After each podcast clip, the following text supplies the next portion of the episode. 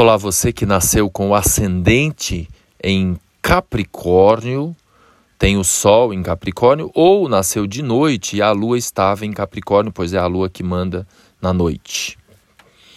O eclipse desse dia 8 de novembro de 2022, o segundo agora desta segunda temporada do ano, são quatro eclipses por ano. Então, a gente teve um dia 25 de outubro, e agora esse outro 8 de novembro acontece no eixo escorpião-touro.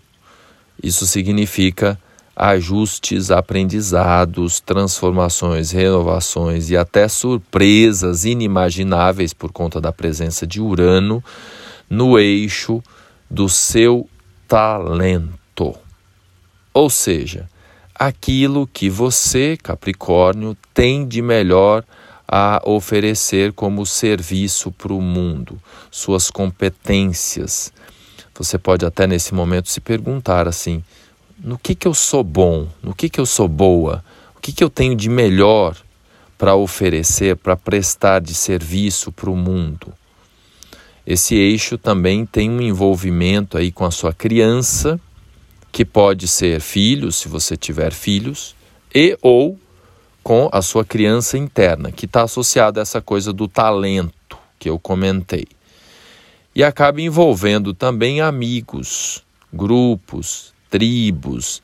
Então pode haver muita renovação, muita transformação aí na galera que você é parte.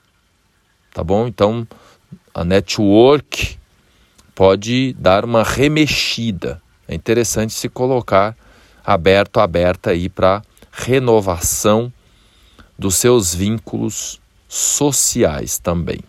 Legal, Capricórnio? Bateu aí? Fez sentido? Isso vai reverberar por seis meses adiante, tá bom? Fez sentido? Compartilha.